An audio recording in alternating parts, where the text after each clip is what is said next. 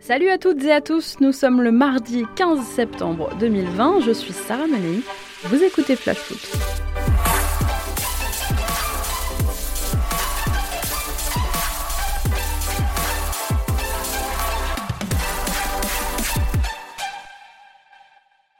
On commence par notre fait du jour avec cette polémique qui ne désenfle pas.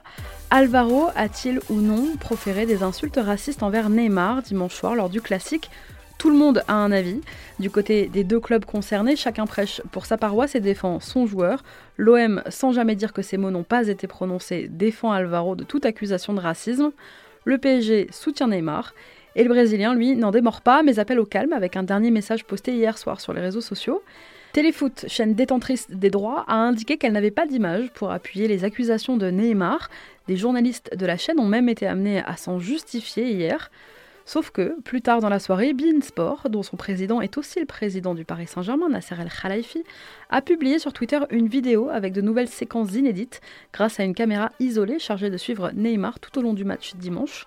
La LFP devrait s'en servir mercredi en commission de discipline, puisqu'à la fin, ce n'est ni le PSG, ni l'OM, ni même les réseaux sociaux qui auront le dernier mot, mais bien la Ligue.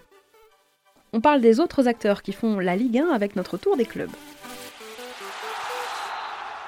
Et on commence par Angers avec le départ de Wilfried Kanga vers la Turquie.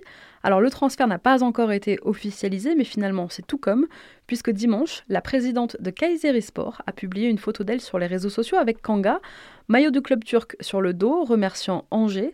L'attaquant de 22 ans formé au Paris Saint-Germain devrait s'engager pour 3 ans.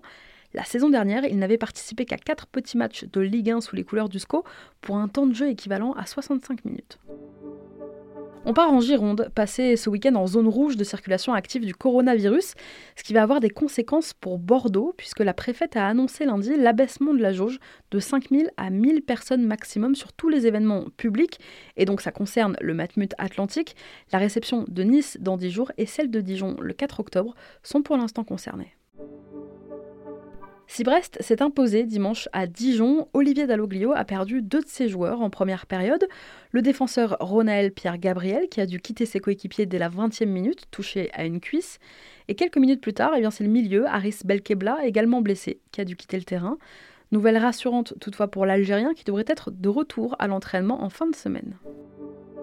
À Dijon, justement, à défaut de gagner, on renfloue les caisses. Le club a officialisé hier le départ de son attaquant et capitaine, Julio Tavares. Comme nous vous l'annoncions il y a quelques jours, Tavares s'est bien envolé en Arabie Saoudite pour le club d'Al Faisali, club euh, d'une ville de la province de Riyad, la capitale. Et dans le même temps, selon la presse anglaise ce matin, c'est Runarsson qui pourrait quitter la Côte d'Or, relégué au rang de doublure d'Alfred Gomis depuis une saison maintenant. Le gardien islandais de Dijon pourrait rejoindre prochainement Arsenal pour endosser le rôle de doublure de Bernd Leno. Les supporters lensois se demandaient pourquoi leur attaquant, formé au club Gaëtan Robaille, n'avait pas encore joué la moindre minute cette saison. Auteur de bonnes prestations en Ligue 2 la saison dernière avec 7 buts inscrits, eh bien souffre simplement d'un pépin physique et devrait faire son retour très vite à en croire son agent, cité dans la Voix du Nord ce matin. On le sait, Paris cherche encore un, milieu de terrain rapide, capable de casser les lignes. Et en termes de profil, eh bien, le PSG pourrait bien regarder du côté du LOSC. Le club parisien s'intéresserait à Boubakari Soumaré, le joueur lillois formé à Paris. Ramenez Bouba à la maison. Drôle d'embroglio à Lorient, alors que la LFP a confirmé à deux reprises la validité de son contrat avec le club, le jeune Julien Ponceau, qui s'estime libre de tout contrat, n'a toujours pas repris l'entraînement. Le milieu lorientais ne s'entraîne plus avec son club formateur depuis le 1er juillet dernier, date à laquelle se terminait son premier contrat pro. Le club de son côté fait valoir un avenant prolongeant le contrat du joueur jusqu'en 2022 et de multiples rencontres entre les deux parties n'ont pas infléchi la position du jeune joueur de 19 ans qui n'est plus rémunéré mais ne souhaite toujours pas retrouver le chemin de l'entraînement malgré les mains tendues du club. Ponceau n'a plus participé à une seule séance collective depuis six mois. Il va devoir choisir aujourd'hui entre persister dans ce bras de fer juridique ou se rabibocher avec Lorient, au moins pour s'accorder sur un départ. Nous ferons le point sur la situation demain avec Christophe Pellissier, l'entraîneur des Merleux, qui sera notre invité dans Flash Foot. On continue notre tour des clubs dans un instant avec l'actu lyonnaise, mais avant ça, c'est l'heure de notre déclat du jour. Elle est signée Pascal Garibian, le patron des arbitres français.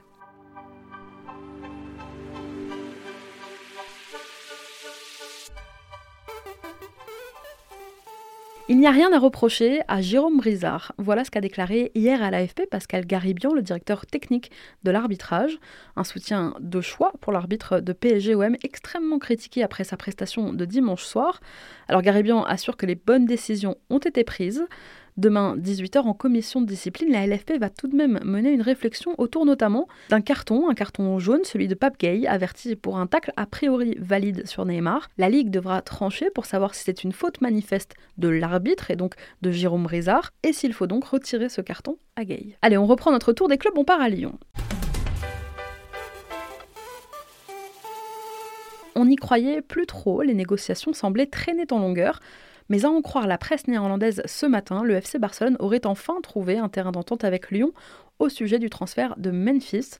L'OL récupérait un montant correspondant aux exigences de son président Jean-Michel Aulas, soit à peu près 25 millions d'euros plus bonus. Sauf rebondissement, Depay devrait donc retrouver Ronald Koeman, son ancien sélectionneur en Catalogne, d'ici quelques jours.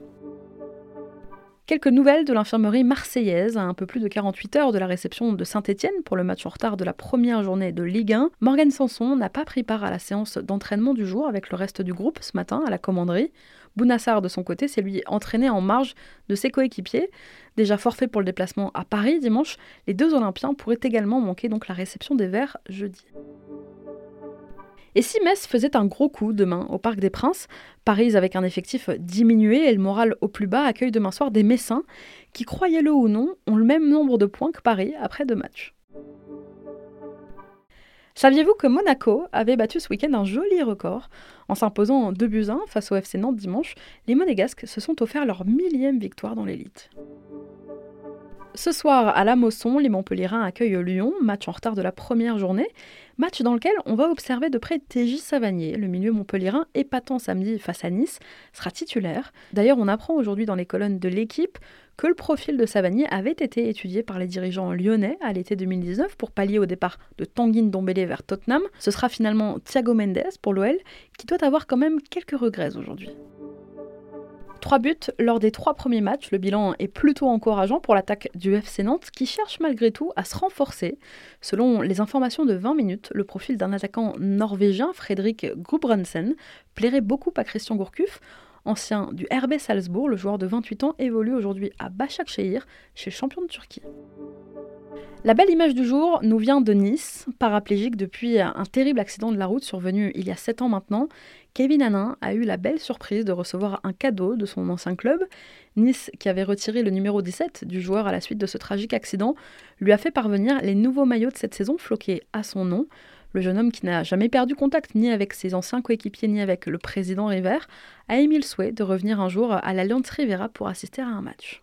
Avant de vous donner des nouvelles de Nîmes, c'est l'heure, comme tous les mardis, de notre rubrique Food Business.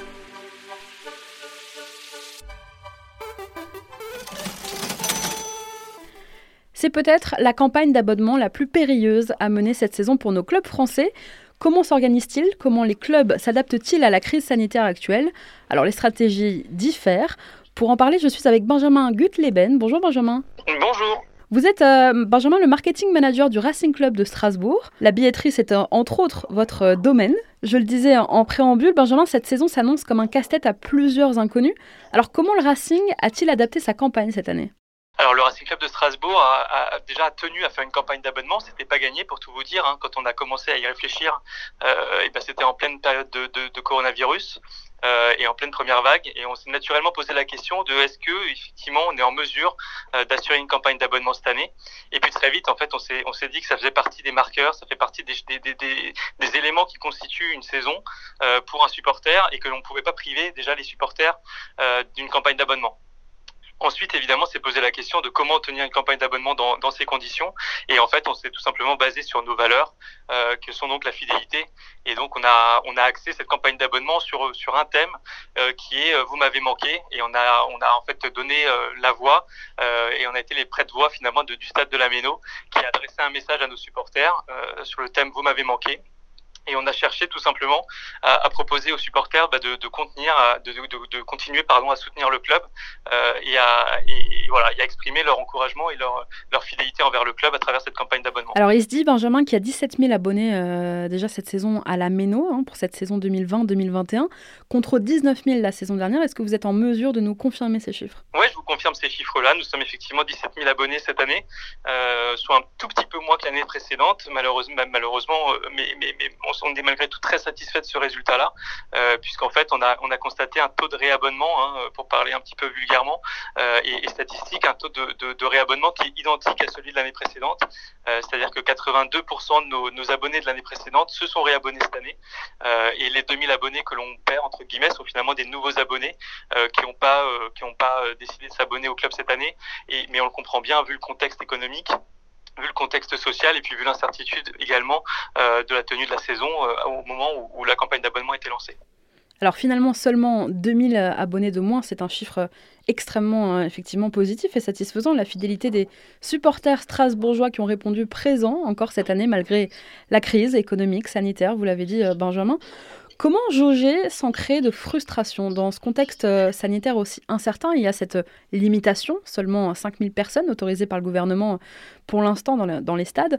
Comment est-ce qu'à Strasbourg, on va prioriser Je crois que c'est la priorité plutôt à l'ancienneté. Absolument, ouais. De la même manière qu'en fait la fidélité a été récompensée euh, sur, sur le, le, la campagne d'abonnement, à savoir avec des tarifs dégressifs. Euh, chaque année d'ancienneté, euh, en tant qu'abonné du Racing Club de Strasbourg, apporte un, un, pourcentage de réduction majoré à 30% maximum de réduction. Et de la même manière, en fait, on récompense la fidélité sur l'accès au stade, c'est-à-dire que tout abonné de plus de 3 ans dispose d'une priorité d'accès aux, aux, aux matchs qui sont joués en jauge réduite. Euh, dès que, euh, tous les abonnés pardon, donc, euh, depuis 3 ans ont 24 heures de priorité, euh, ensuite on passe aux abonnés de plus d'un an, puis enfin aux nouveaux abonnés. Et, donc il y a vraiment cette volonté de capitaliser sur ceux qui étaient aux côtés du club lorsqu'on était en, bah, CFA, en Ligue 2, et qui nous ont soutenus pendant toutes ces périodes-là.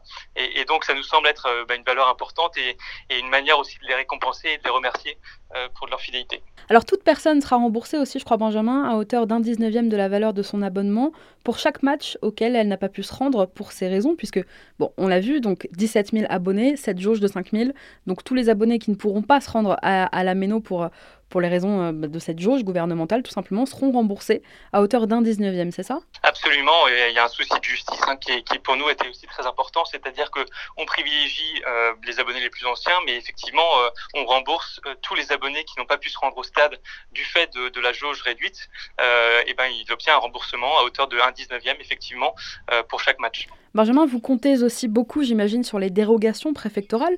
Josiane Chevalier, la préfète du Bas-Rhin, peut, à titre exceptionnel, accorder à la Méno une dérogation, donc revoir cette jauge à la hausse, après analyse bien sûr des facteurs de risque. Elle l'a déjà évoqué avant de finalement refuser pour le match de dimanche la réception de, de Dijon. Ouais, alors on est malheureusement soumis hein, aux, aux, évolutions sanitaires de notre pays euh, et de notre région.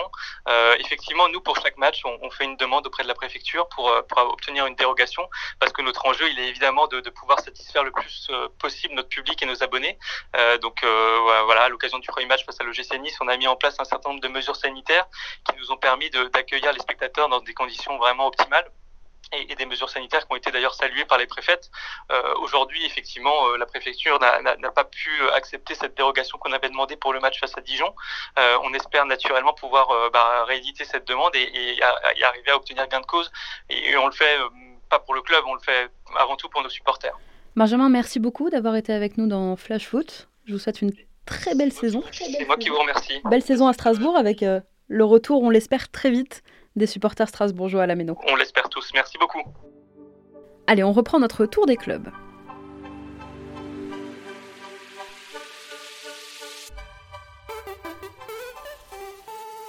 Nîmes a trouvé son futur attaquant en la personne de Karim Haribi. Je vous en parlais la semaine dernière. Cet attaquant algérien débarque de Tunisie où il reste sur 10 buts inscrits en 10 matchs.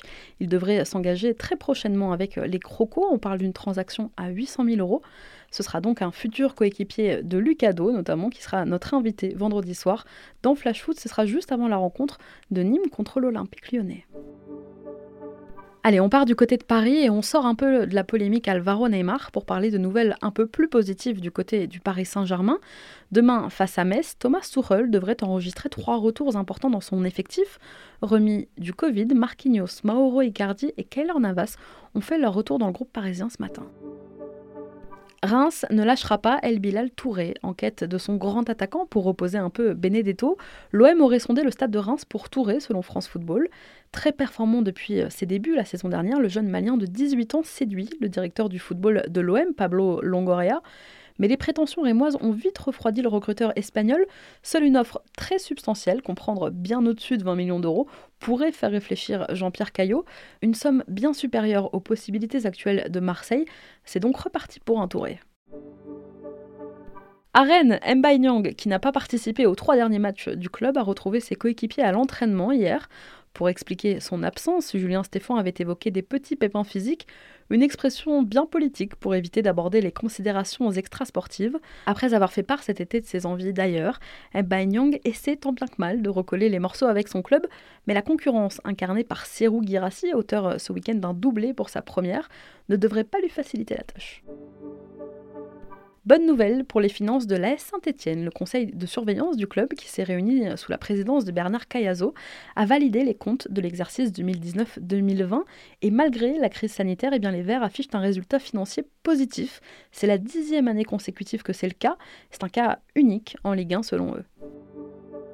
Son nom revient à chaque mercato depuis plus d'un an. Steven Mendoza devrait cette fois réellement quitter Amiens.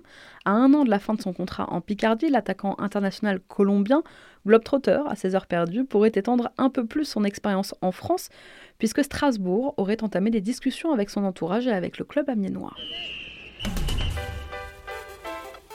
Merci à tous d'avoir été avec nous, c'était Sarah Menei, vous écoutiez Flash Foot, on se retrouve demain.